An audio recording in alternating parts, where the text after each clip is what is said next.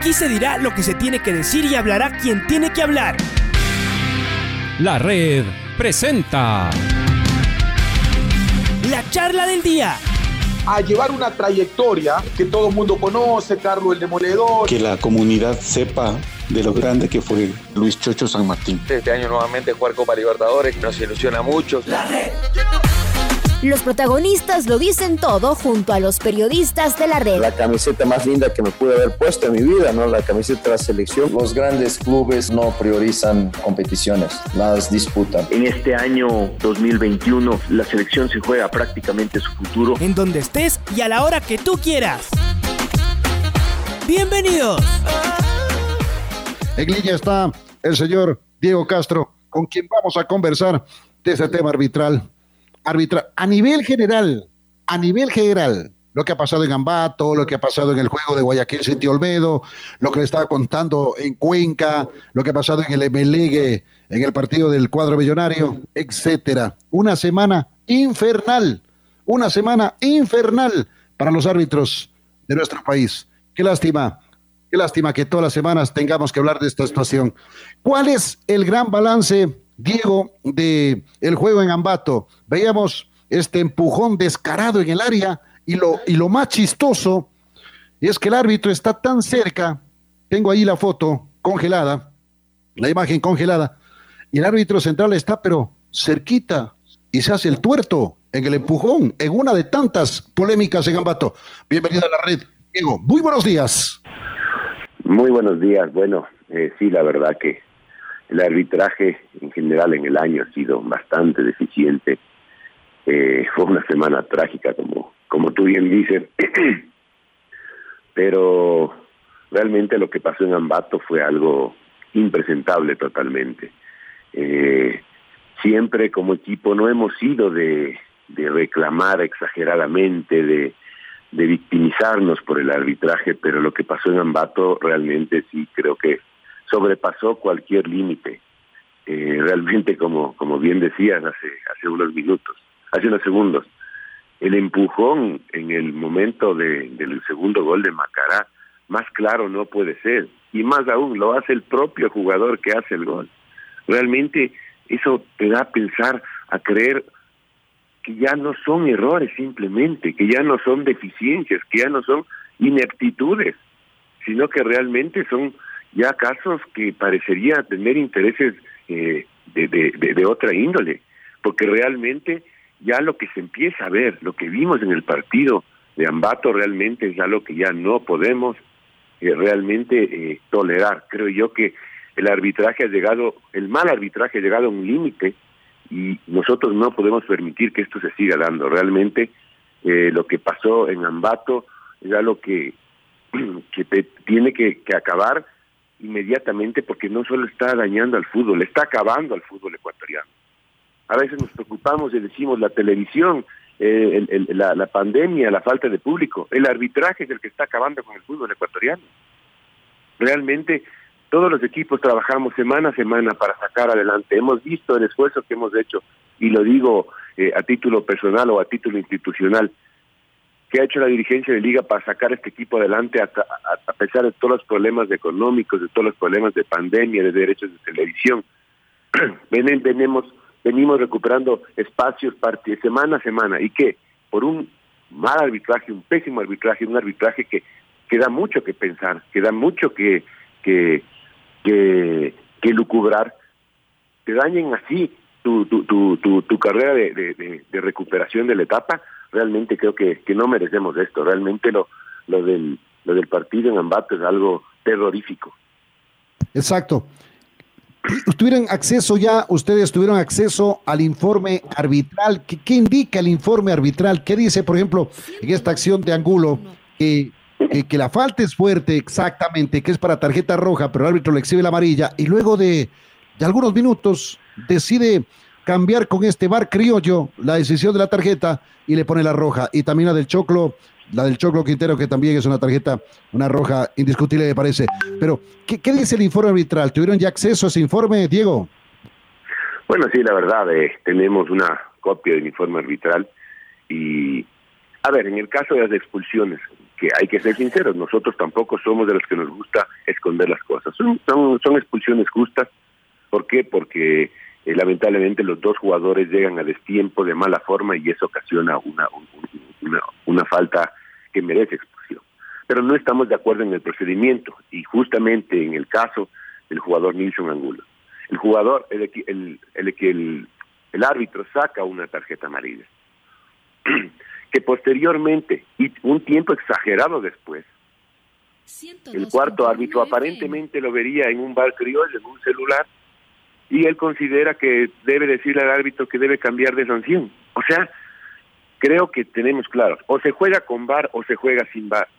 Eso del bar criollo y, ese tipo de especulaciones que no sé dónde fueron a inventar, realmente le hacen daño al fútbol. El VAR es técnicamente generado para que pueda el árbitro reducir su riesgo, su error, pero no utilizarlo a la criolla con celulares. Si fuera tan sencillo, ¿para qué nos damos vueltas? Pongamos, démosle celulares eh, eh, eh, o, tabletas a cada uno de los árbitros y simplemente que, que, piten desde ahí, pues entonces. Lo que no estamos de acuerdo, no estamos criticando nosotros la expulsión, sino la forma como se la hizo. Es diferente si el cuarto hubiera visto la jugada y le hubiera dicho, árbitro, vea, considero que no era para amarilla, para roja, pero eso te toma un minuto, 30 segundos, inclusive tienen comunicación. Pero no, que recurra al famoso bar criollo, que es como se le, se le llama ahora al, usar pantallitas. Se supone que eso, o como decimos, o hay bar o no hay bar.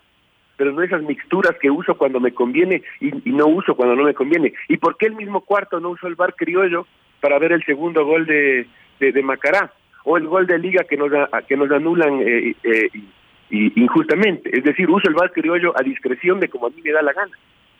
Eso parece, sinceramente, y como le decía, da para pensar otro tipo de intenciones.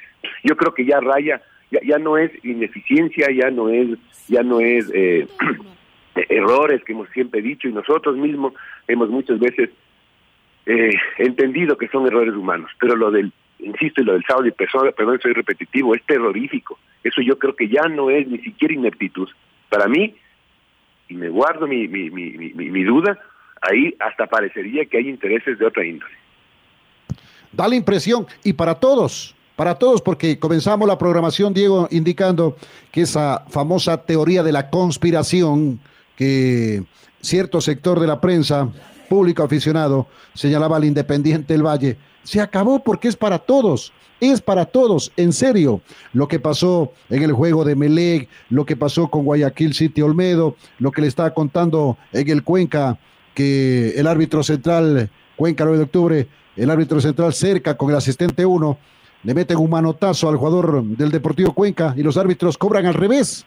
Una falta que supuestamente ha cometido el al que le cometieron la infracción. Una cosa, pero brutal, de locos, en serio están, eh, no sé si la palabra sea tan fuerte, están chiflados, no todos, pero sí la gran mayoría en el arbitraje ecuatoriano. El señor Baldassi eh, todos los días les da la teoría y la práctica, pero parece que llega el fin de semana y la teoría y la práctica se les quedó en la casa a los árbitros ecuatorianos.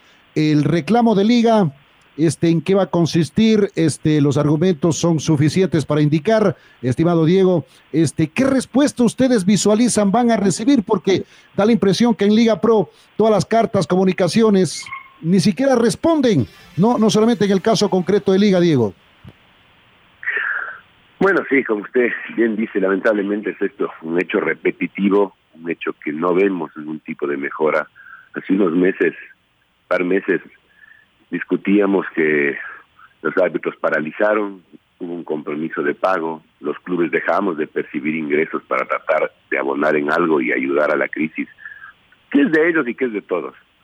Y había el compromiso de ellos también de hacer algo por ser mejores, por cumplir un mejor desempeño, pero vemos que eso entró por un lado y, salió por el otro, parece que fue de simplemente de boca para afuera y realmente consternados por, por lo que pasa, porque no puede ser que, que los árbitros, como digo, maten el fútbol, porque inclusive empiezan a cambiar, a, tomar decisiones que cambian resultados totalmente. Nosotros a esta altura deberíamos ser, si las cosas hay que reconocer, sí, no fue el mejor partido de liga, Pero así todo, no siendo el mejor partido de liga, creo que pudimos sacarlo adelante y seguir en pelea. Ahora, otra vez ya no dependemos de nosotros. ¿Por qué? Porque simplemente un árbitro que inclusive, y como señalan los propios jugadores y nos han comentado, se ve la mala intención. Porque uno, a ver, cuando uno juega fútbol sabe cuando el árbitro está realmente equivocado, cuando no sabe manejar o cuando realmente intenta cargársele a un equipo. Y eso es lo que nosotros nos manifestaron los jugadores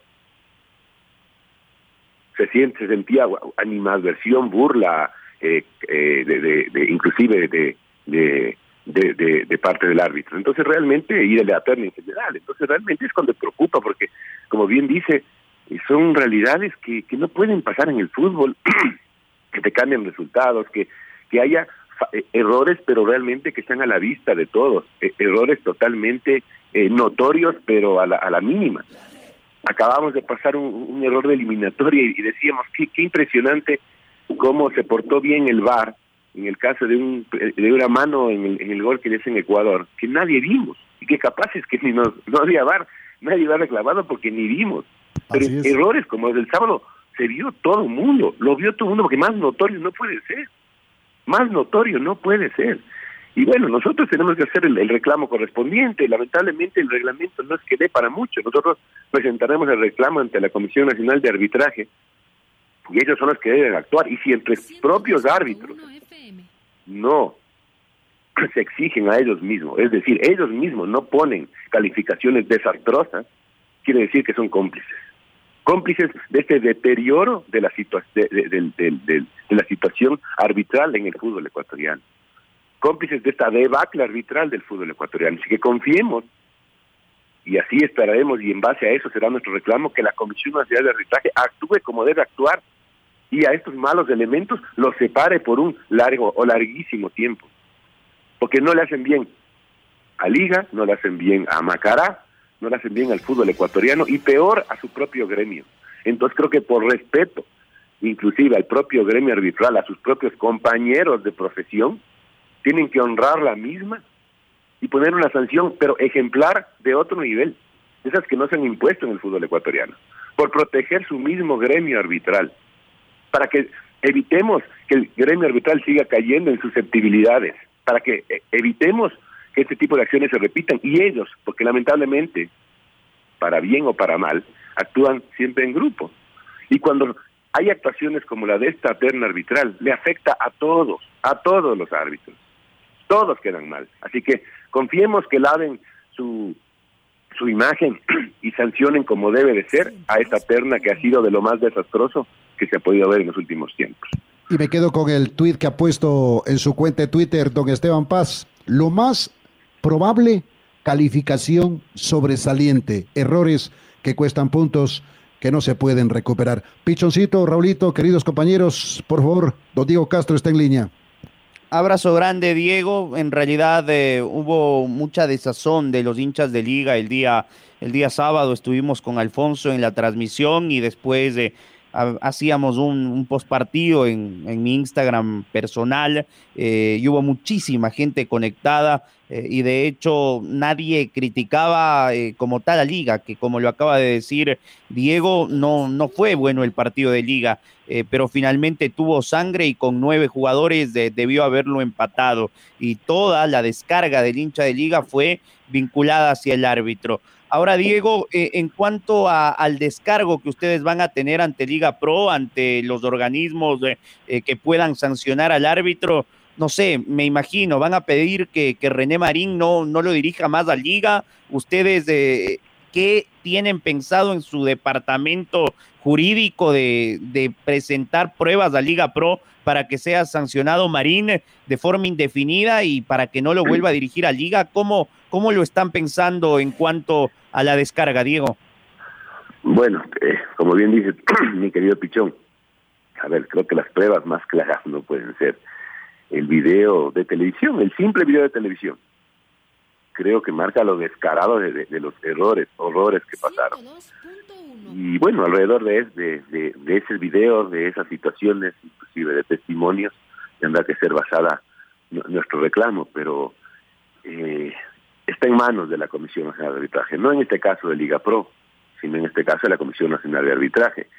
Joffre Paredes de, de, de Liga Pro, quien se encarga del tema arbitraje inclusive, eh, me escribió, hablé con él personalmente y, dijo que ellos van a respaldar el reclamo, porque realmente eh, no puede ser la forma como fue manejado el partido y eso es lo que nosotros tenemos que reclamar y pedir la máxima sanción, como te digo, sanciones que seguramente acá no se, no se han impuesto por el por la tibieza muchas veces de las mismas y como bien dice Esteban en su tweet, muchas veces vemos arbitrajes desastrosos en calificaciones de sobresalientes muy buenas. O sea, lo de acá no merece calificación, merece perder el año, reprobar el año. O sea, yo como árbitro, me diera vergüenza que un colega amigo pite de esa forma. Yo creo que ustedes, y les pasa, ustedes son periodistas, cuando ven que salen unos periodistas, a veces con un tipo de, comentarios, con un tipo de, de, de, situaciones que se salen de foco, les da vergüenza a su profesión. Yo creo que los árbitros deberían sentir lo mismo de ver a un compañero, a una terna que haya hecho lo que, lo que hizo el día sábado. Diego, ¿hablaron con Marini? ¿Hablaron con el técnico, no sé, en estas últimas horas, a sabiendas de que fue expulsado? ¿Qué es lo que sucedió? Porque en esos cinco minutos de cambio de decisión tras la expulsión del Pepo Angulo, se fue Pablo Marini y hay imágenes de, en el cual el técnico de liga estaba, estaba muy molesto con el cuarto juez por el tema de lo que vieron en un monitor para cambiar de decisión, lo que sucedió en ese momento. Eh, ¿Han hablado con el técnico o, todavía no han tenido la oportunidad como dirigencia de, tener contacto con, eh, con Pablo? Bueno, el profe realmente o sea, no acaba de entender, no puede entender cómo se, se utilice un bar criollo, lo que había conversado hace unos minutos, eh, a, a, discreción del cuarto árbitro cuando le parece, cuando no. Y él lo que hace es reclamar justamente eso, porque no es normal, mejor dicho, es normal cuando un hay una jugada en la que un árbitro sanciona de una forma y sí, sus asistentes le corrigen inmediatamente, que es lo normal, y para eso están. Pero lo que pasó acá de esperemos, revisemos de eh, una, una pantalla, cuando a mí me parece, cuando no me parece, no lo, no lo hago, porque es totalmente antitécnico. Y, y simplemente lo que hace el profe Marini es reclamar eso. Y él queda atónito ante la reacción del árbitro. Y sí, existen reclamos airados. Si tú escuchas la radio, a pesar que nunca había visto que, que Gol TV se concentre tanto en unas declaraciones, generalmente eh, sucede que cuando expulsan a un jugador o árbitro, las cámaras de Gol TV miran a otro lado. Ahora se quedaron enfocando al, al técnico y con micrófono, y a pesar de eso, tú ves que ni siquiera hay insultos, insultos graves para nada, pero sí indignado totalmente, al igual que los jugadores, porque como te digo, ellos manifiestan, tú te llevas bien con algunos, seguramente te han contado que, que había, o sea, esa animadversión en el ambiente de, de, de, querer dañarte el partido. Entonces, realmente, eh, eh, creo que eso, eso es lo, que realmente indigna, lo que realmente me molesta. Volviendo al tema del bar criollo, como digo, a discreción. O sea, eso, el bar, a los señores árbitros, a los que han estudiado, a los que atendieron a la clase, es una herramienta técnica si la usas de otra forma es totalmente antitécnica. Entonces, lamentablemente, tú no puedes dar a una persona que no está capacitada herramientas para utilizarla. Inclusive, hay técnicos capacitados para usar VAR. Y no simplemente agarro mi celular, eh, la primera tableta que encuentro a mano, y me pongo ahí a revisar para ver si cambio o no cambio. ¿Y por qué no cambio las otras jugadas que en las cuales se equivocó del centro a la mitad? Realmente lo que pasó, os digo yo, creo que es la cereza del pastel de un arbitraje, un año de arbitraje pésimo, y que muchas veces ya deja uno de creer que sinceramente ya no son errores ni ineptitudes, sino realmente ya otro tipo de, de, intereses los que empiezan a rondar alrededor del fútbol. Preocupa, la verdad, Pichón. ¿Qué tal, Diego? Muy buenos días. Raúl Chávez te saluda. Un fuerte abrazo. Gracias por acompañarnos en este inicio de semana. Y mucho se ha hablado de que una de las posibilidades es eh, tener VAR para que obviamente, como tú decías en un principio, minimizar este tipo, este tipo de errores. Liga Deportiva Universitaria jugará su próximo partido frente a Independiente del Valle con VAR. Lo solicitaron los dos clubes. Pero, ¿qué tan real puede ser que exista VAR en todos los partidos? ¿Cuánto cuesta el VAR por partido? ¿Cuánto sería un presupuesto que debería desembolsar la, Liga Pro, la Federación Ecuatoriana de Fútbol y los clubes para que el próximo año pueda existir VAR? Porque vemos que son tan recurrentes los errores que uno pide a gritos que venga el VAR para que no existan estos pésimos arbitrajes como el que vivimos el sábado anterior. Buenos días. Bueno, sí, a ver, nosotros pedimos justamente, inclusive cuando publicamos en redes sociales muchos decían, no, es que Liga desconfía Independiente o Independiente desconfía de Liga. No va por ahí. Lamentablemente ni siquiera es una desconfianza entre clubes. Lo hicimos, ¿por qué? Porque consideramos que era un partido trascendente. Nosotros esperamos llegar con una mejor posición inclusive a ese partido.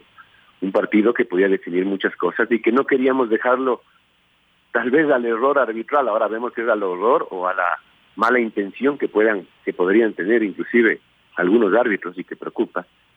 Y es por eso que decimos contratar el VAR. Y lo hicimos, que Inclusive a medias, porque contratar el VAR por partido cuesta 15 mil dólares. Es decir, Independiente va a pagar 7.500, Liga pagará 7.500. Y de esa forma esperamos tener un partido con que no tenga este tipo de, de, de, de situaciones y que realmente el ganador, el perdedor o el empate sea sea, sea, sea justo, sea, sea algo que nos permita estar tranquilo a, los dos clubes, no porque desconfiemos del uno del otro.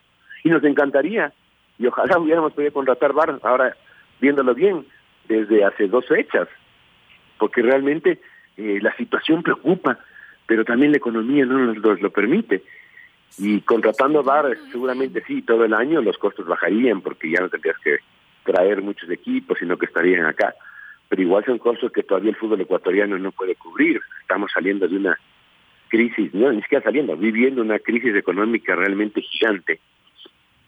Y que al momento estamos viendo que los propios árbitros están retrasados, equipos, jugadores, en general eh, ese es el problema, que, que tenemos que, y lo conversamos a las semanas, hace, hace semanas eh, con todos los eh, dirigentes del, del fútbol, de encontrar alguna forma de gestionar el bar, porque se lo pide a gritos, porque realmente eh, creo yo que es una necesidad, ya se convirtió, ya dejó de ser un, lujo de mundiales y de, y, de finales de Libertadores, y más aún con el nivel de arbitraje que tenemos. Lo que me preocupa, y sinceramente, es que traigamos el bar, pero si los, da, si, los van a manejar árbitros, como los que de la terna del día, del día sábado, déjenlo más.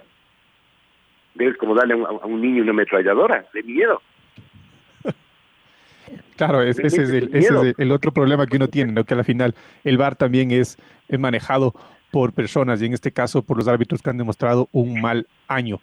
Otra, y voy a cambiarle completamente de tema porque hace 28 minutos, 29 exactamente, el Charlotte Football Club acaba de publicar en sus redes sociales una imagen de un jugador que parece la silueta de Jordi Alcibar y el continente sudamericano con la bandera de Ecuador y una corona. ¿Podemos confirmar ya que Jordi es el nuevo jugador de Charlotte? Con todo el cariño y todo el respeto, si eso lo publicó el Charlotte, la pregunta va para ellos. Esperamos entonces alguna confirmación oficial de su parte, porque ya, como les decía, ¿no? el Charlotte Football Club acaba de publicar ya en su, en su cuenta la llegada de Jordi Arcibar. Bueno, como les digo, la verdad que a ver, eh, sí, sabemos y creo que había conocimiento de que hay mucho interés en Jordi. Eh, ojalá eh, se pueda dar. Ellos tienen muchas ganas de, poder contar con él. Y, como le digo, es una pregunta que tiene que hacerle al Charlotte. Nosotros contestaremos en su debido momento. Muchas gracias. Sí, a Pablito. sí, cómo no. Exactamente. Ahora, este, ¿qué va a pasar en nuestro fútbol por los clavos de Cristo? La verdad que uno está realmente preocupado realmente preocupado porque uno, uno va a la transmisión de un partido, va a la cobertura de un partido y no sabemos con qué nos vamos a encontrar con este nivel pésimo, pero pésimo del arbitraje ecuatoriano, pésimo del arbitraje ecuatoriano. Quizá no sean todos, pero son la gran mayoría, la gran mayoría. Hoy le ha pasado a Liga, mañana le puede pasar al Papaucas, le ha pasado al propio Independiente del Valle, le ha pasado a Barcelona, le ha pasado Emelec, les ha pasado a todos los equipos del fútbol ecuatoriano. Esto debe ser una gran preocupación para todos quienes estamos inmersos en el fútbol de nuestro país. Todos, directivos, jugadores, cuerpo técnico, prensa, todos, todos los que somos o estamos inmersos en nuestro fútbol. Debemos estar preocupados en serio porque esto no nos ayuda, pero para absolutamente nada. No sabemos qué va a pasar con el VAR incluido en el partido eh, Liga Independiente. No sabemos, eh, Diego, porque esto realmente se, se, ha complicado tanto que uno le da, pero pavor ver el arbitraje ecuatoriano, mi estimado Diego. No garantiza nada tampoco el VAR, le comento. ¿ah? Bueno, sí, efectivamente. Hemos venido viendo que el nivel del fútbol ecuatoriano a nivel de clubes y a nivel de selección está por encima de muchos otros ligas de Sudamérica. Hemos, hemos visto cómo un equipo de, de nuestro propio eh, país llegó a disfrutar semifinales de Libertadores, en ligas llegamos muy alto en Sudamericana, Independiente viene siendo grandes partidos internacionalmente. Hemos visto que los representantes ecuatorianos que generalmente vamos a torneos internacionales dejamos una buena imagen y un buen nivel de que el fútbol ecuatoriano ha venido creciendo a nivel de clubes. Pero el arbitraje, en cambio, ha ido decreciendo. Y eso, nuevamente, responsabilizo a la Comisión Nacional de Arbitraje, que tienen que autocalificarse. Y como usted bien dice, no son todos. Pero si esos que no lo son no empiezan a poner correctivos, se van a cargar al fútbol ecuatoriano. Ellos tienen que defender a su profesión, defender, de, defender a los árbitros que son honestos, a los árbitros que son capacitados. ¿Por qué? Sancionando a los que no lo son, a los que no lo cumplen. Para limpiar el nombre de los que sí son. Así nos quedemos con poco. Pero que aprendan. Porque si es que no se da de esta forma y se, y se dan calificaciones, porque se califican no sé con qué óptica y se dan calificaciones de sobresalientes y muy buenas, no están ayudándose. No hay peor ciego que el que no quiere ver. Y tienen que poner ellos mismos su casa en orden.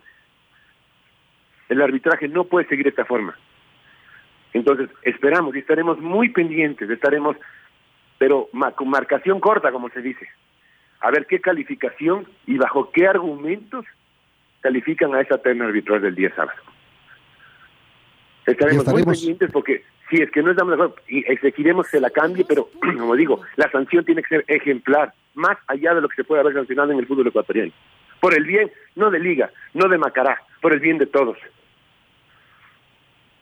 Y todos estaremos pendientes exactamente de esa calificación. Estaremos, pero con lupa, con lupa, en serio, de esa, de esa calificación. Realmente por el bien del fútbol ecuatoriano. Diego, muchísimas gracias. Muy gentil por estar con nosotros. Sí, adelante, Pichoncito. nada más de, para, para cerrar la nota y agradecerle por el tiempo a Diego. Eh, preguntémosle a Diego también eh, la ilusión que les genera a ustedes como, como dirigentes que vuelva la gente a la cancha el día sábado. Liga abrirá después de 19 meses su estadio para su gente y tengo entendido que son algo más de 12.700 de entradas que te permite el 30% del aforo y son casi 10.000 super hinchas que no pagarán eh, su localidad eh, porque se afiliaron en el 2020 y la pandemia evidentemente ya sabemos lo que aconteció, más dueños de suite y más dueños de palco. Prácticamente no saldrán a la venta entradas porque eh, todas ya estarían reservadas. Eh, ¿Qué se puede conocer al respecto para el sábado, Diego, con esa ilusión que deben tener ustedes también que el hincha pueda volver al Rodrigo Paz? Bueno, la verdad que sí. Eh, se extraña escuchar, sentir esa, esa fuerza que te da el hincha, esa los cánticos, la fuerza, inclusive, aunque no creas, hasta las es importante a veces sentirlas en el estadio, esa, esa, esa sensación, esa pasión que, que maneja el árbitro, el árbitro, ya hasta, ya hasta eso me tiene mal, es que maneje el hincha, es el problema, árbitros que le meten pasión de, de, de, de, otra forma. Esa, esa ilusión, esa pasión que mete el hincha, y bueno, sí, ojalá, eh, en teoría de lo que tenemos entendido, el COE quedó satisfecho con los protocolos aplicados tanto en el partido de Aucas como en el Melec eso nos daría a pensar que el día de mañana en la sesión tendríamos eh, bandera verde para poder para poder recibir público y ojalá no sea el 30, ojalá pueda ser el 50 eh, y, y, y, podamos tener inclusive una mayor cantidad de público. Pero, pero bueno, sí, empezamos inclusive nosotros tenemos lista ya la plataforma. El fin de semana se hicieron algunas pruebas de algunos hinchas, se engancharon a las, a las pruebas de, de, cómo manejarlo. Como sabemos, uno de los requisitos principales es el carnet de vacunación, el cual en la plataforma de, de liguista hemos creado ya un sistema de para que puedan recargar, cargar ahí su, su, certificado de vacunación, se inscriban los hinchas que quieran ir, eh, entendemos que hay hinchas que por A, B, C razón no podrán ir, de la misma forma los propietarios de palcos, y se está haciendo lo mismo con, con las suites que tendrán un, aforo limitado. De esta forma nosotros podemos ir evaluando hasta la mitad de la semana eh, cuántos eh, tarjetavientes liguista abonados, cuántos propietarios eh, van a asistir y de esa forma podemos evaluar si podemos sacar boletos a la venta. Eh, nuestra intención es dar la prioridad que habíamos conversado a quienes a quienes la tienen, que en este caso son los tarjetavientes liguista abonado, los propietarios de sitios, propietarios de palcos, y bueno, y ojalá podamos contar con algo de, de entradas que podamos venderlas, inclusive por temas económicos, necesitamos generar ingresos para financiar una operación bastante más, más grande que la que se maneja cuando el estadio se juega sin público y y de esta forma trabajaremos con, con boleto electrónico, similar a lo que trabajó la selección. Y bueno, como bien dices, con la ilusión de, de ojalá el día sábado poder contar ya con público, que, se, que el estadio sienta ya el cariño de hinchada, que siente esa fuerza que vamos a necesitar para sacar adelante eh, los partidos que nos quedan y que inclusive hasta los árbitros sientan un poco de presión siempre ahí, la creo yo. sí, señor. Muy bien, Diego. Muchísimas gracias. Gracias por sus eh, criterios, sus opiniones sobre estos eh, temas que tienen que ver con Liga Deportiva Universitaria. ¿Cómo vuela el tiempo por los clavos de Cristo? 7 con 38. Gracias, Diego. Un abrazo para usted ¿ah? y para la familia Alba. A ustedes un abrazo igual y bueno, invitar, ojalá se pueda dar, contar con, con estadio lleno al 30% para el próximo partido y, que podamos celebrar y, ponernos nuevamente cerquita ahí de la punta. Un abrazo a todos. Muy bien, ahí las opiniones de Diego Castro en el tema de Liga de La Red presentó la charla del día. Un espacio donde las anécdotas de actualidad deportiva se revelan junto a grandes personajes del deporte. Quédate conectado con nosotros en las redes de la red. Síguenos como arroba la red Ecuador y no te pierdas los detalles del deporte minuto a minuto. Escúchanos en vivo en TuneIn y en los 102.1 FM en Quito. ¡Te esperamos!